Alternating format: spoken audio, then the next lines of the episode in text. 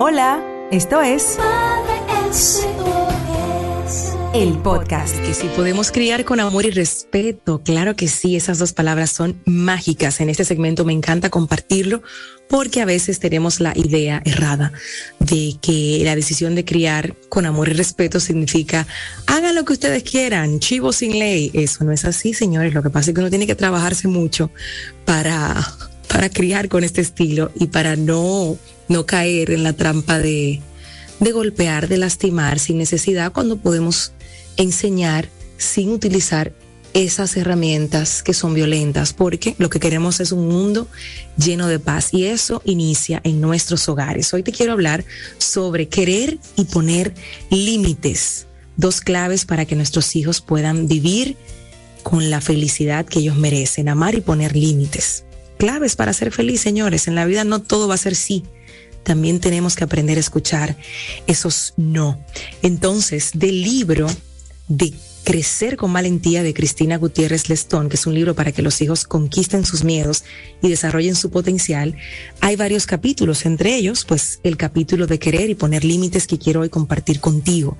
Pero antes, hablarte un poco y poner muy claro estos términos de, del control excesivo, de la permisividad y de la disciplina positiva para que entiendan aquellos que nos sintonizan por primera vez de qué se trata, porque hablamos de esto cada lunes iniciando la semana. Cuando nosotros como madres y padres queremos criar en un control excesivo, o sea, mucho rigor, donde hay orden pero tampoco hay libertad, no hay opción, o sea, solamente orden. Ahí no hay un balance. Pero ¿qué pasa? Cuando nos vamos a la permisividad, ahí no hay límites. Entonces hay una libertad sin orden y eso es sumamente peligroso. ¿Y qué hay también en la permisividad? Opciones ilimitadas. Lo que tú quieras, no lo que tú quieras. Lo que tú pidas. Coge lo que tú quieras. Haz lo que tú quieras. Entonces, ahí no, así no. Entonces vamos a la parte de la disciplina positiva donde buscamos la firmeza, con dignidad, escuchen bien, porque es poner límites, pero sin lacerar la dignidad de, la persona que está frente a nosotros, en este caso nuestros hijos, y con mucho respeto. Entonces, en la disciplina positiva, a diferencia de la que tiene control excesivo, donde lo haces porque yo te mando y punto y aquí no hay opciones y lo que hay es solamente orden, no hay libertad. O puedes hacer lo que tú quieras. Hay libertad sin orden, opciones ilimitadas versus libertad con orden opciones limitadas. De estas tres, ¿cuál tú quieres? De estas tres, tres opciones que tú como papá y mamá decides, como el adulto que eres, como el capitán de ese barco, se la presentas a tu hijo y le das la opción de que pueda decidir. Hay opciones limitadas. Puedes elegir cualquier cosa que esté dentro de los límites que muestra respeto para todos los que estamos aquí. Eso va con la elección de en la vida.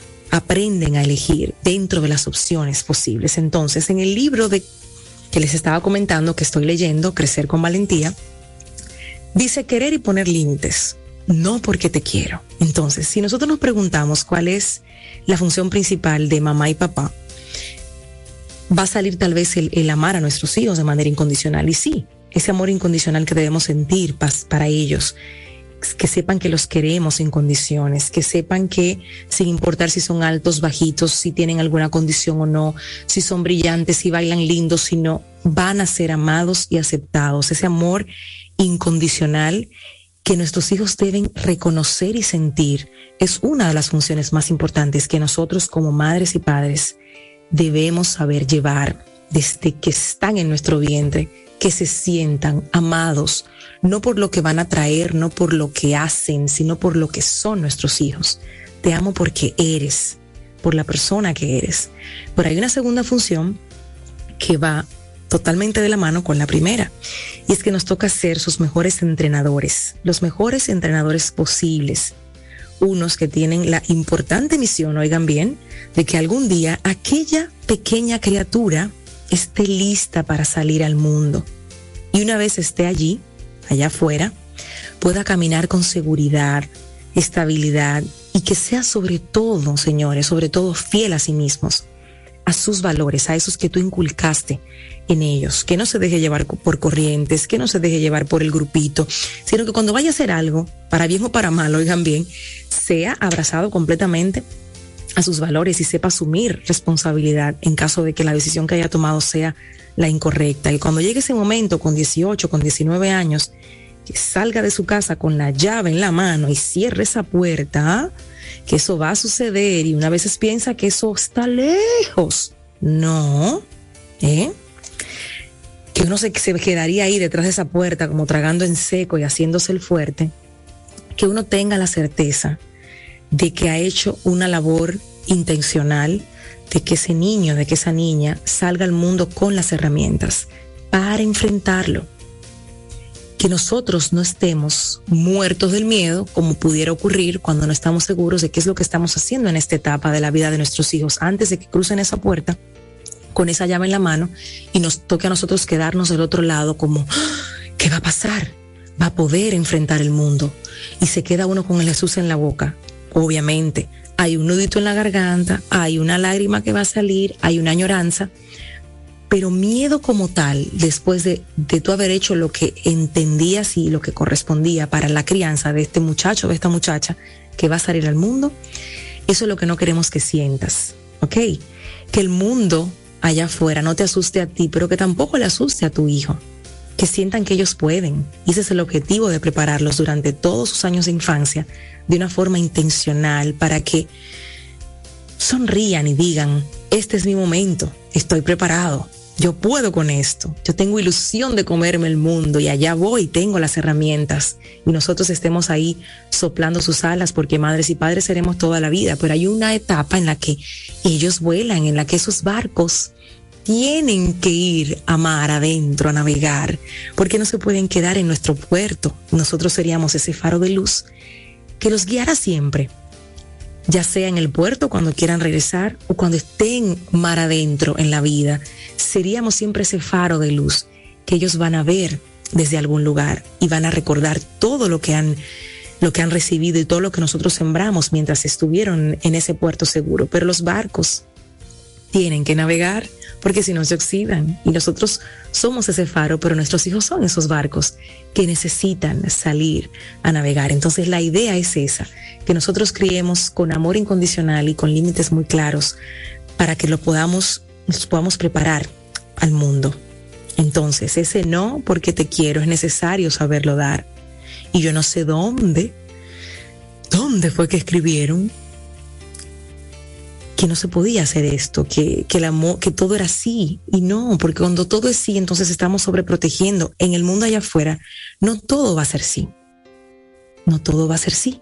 Entonces, en este libro y en este capítulo habla claramente de que somos ese amor incondicional para nuestros hijos, pero que también nos toca ser esos entrenadores de la vida y que tenemos que poner esos límites estoy aquí para ponerte e-, esos límites porque te quiero y que lo sepan. Y tal vez uno se preguntará, tantas preguntas que se hace uno en este ir y venir de los años y de, y de criar, pero ok, eh, ¿cómo podemos entrenar a nuestros hijos?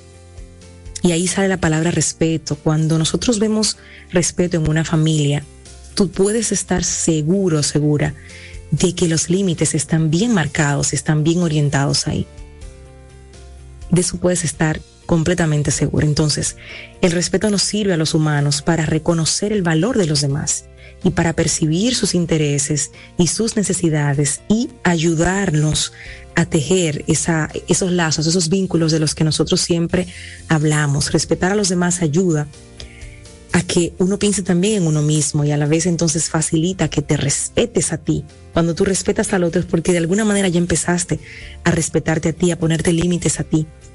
A veces nos cuesta mucho poner límites a nuestros hijos y cuando uno se hace la pregunta o le hace la pregunta a, quienes nos acompañan en talleres o en, o en reuniones y, tú te pones límites, uy, se quedan dando vueltas en la cabeza porque no lo han practicado a ellos mismos y han vivido a lo largo de todos estos años sin ponerse límites a uno mismo. Y eso es importantísimo. Entonces, ¿cómo podemos entrenar esta parte? Bueno, el ejemplo un as bajo la manga con el que contamos todos los padres y madres. Nuestro respeto hacia los demás, hacia nosotros mismos, hacia nuestras parejas, hacia el medio ambiente, hacia los animales, hacia las normas sociales, hacia las leyes, hacia la memoria de nuestros antepasados. Todo eso influye. Esa es la base para que nuestros pequeños sean respetuosos en la escuela o que los amigos y amigas y en, en un futuro, en la adolescencia, por ejemplo, hacia nosotros, sus padres y madres también que nuestros hijos y que nuestras hijas nos vean tratar a un camarero con amabilidad, ¿ok? Así sea, así estemos recibiendo un servicio inadecuado, como nos pasa muchas veces, o que nos escuche hablar respetuosamente cuando estamos haciendo una reclamación por teléfono. Que seamos respetuosos sin importar lo que esté pasando. Que sepamos poner límites claros con respeto, sin lacerar la dignidad de la persona que está del otro lado y respetándote a ti mismo, no permitiendo que nadie sea irrespetuoso contigo, incluyendo tus hijos y tus hijas, porque es que a veces uno escucha a los hijos hablarle a los padres como si estuvieran intercambiando roles y ni siquiera, porque no, no estamos llamados tampoco, como decía, a lastimar esa dignidad, pero como tú te encuentras a tu hijo hablándote en un tono inadecuado, frénalo ahí mismo. Esa no es forma de hablarme, no Así no se le habla a mamá y a papá, así no se le habla a nadie. Porque puede ser, y sobre todo en esa etapa de infancia que están creciendo, eh, no, no tienen su cerebro totalmente desarrollado, les faltan muchos años para eso, van a estar cometiendo errores de este tipo. Y es como, no, no, no, esas no son formas de hablar. Respira, organiza tus ideas y vuelve a mí otra vez, pero así no. Aquí yo uso mucho una frase y les digo, no pisen la grama, están pisando la grama. ¿Por qué uso esto? Porque cuando vamos al parque hay áreas donde dice no pisar la grama, prohibido pisar la grama. Entonces, eso es un límite que ponen las personas para que se cuiden los parques. Yo lo uso mucho cuando veo que hay una actitud, que hay un gesto, que hay un tono de voz y digo, mm, mm, cuidado, con ese tono de voz y esa manera de hablar, estás pisando la grama. Y ellas entienden porque ya creamos ese lenguaje aquí.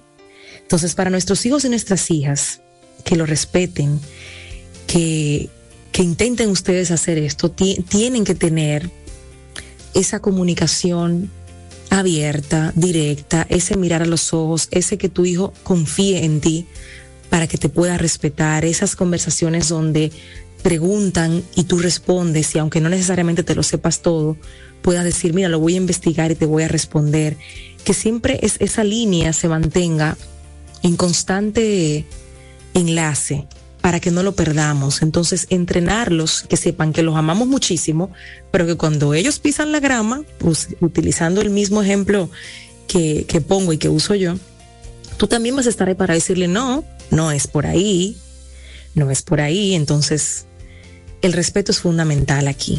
Cuando nosotros empezamos a criar desde esta mirada, entonces vamos a estar entregando al mundo niños y niñas que estén listos para el mundo allá afuera, que usted y yo sabemos que se está complicando un poquito más y un poquito más. Hay que aprender a construir lazos de confianza, hay que aprender a, a, generar acuerdos. Si algo está pasando en el seno familiar, es como no te hagas de la vista gorda, detente un momento y di, es, me estoy dando cuenta que tú estás haciendo tal o cual cosa y eso me hace sentir de tal o cual manera, entonces, ¿cómo vamos a llegar? Dime qué es lo que pasa. Empiezan a, conversar y a buscar cómo llegar a acuerdos y a construir esa confianza, porque posiblemente lo que esté pasando tenga que ver también con una reacción tuya y tú no te has dado cuenta. Pero en esa comunicación respetuosa que tu hijo te va a plantear, entonces ahí dices, ok, ¿cómo, ¿qué podemos hacer juntos para que esto no se siga dando? Pero repito, tenemos que estar ahí para amar incondicionalmente y para decir por ahí no. O por ahí sí. Mira, sí. Esta manera en la que manejaste esto o aquello, muy bien. Ay, pero qué bonito, mi amor, mira, hiciste esto muy bien. Decir esa parte también. Pero no tengamos miedo de decir que no, no tengamos miedo de que nuestros hijos no estén felices siempre. Lo decía en un reel en estos días.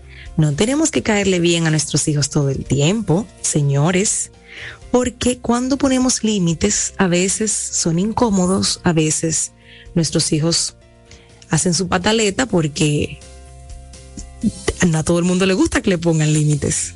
Y de hecho, en ciertas edades eso es como, ay, entonces no sientan miedo de, de, no caer bien siempre. No le tienes que caer bien siempre a tu hijo. Tu rol es amarlo incondicionalmente y también poner límites claros desde el amor y desde el respeto para que entreguemos hombres y mujeres a la sociedad que necesitan eso, respetarse a sí mismos para respetar a los demás también. El podcast.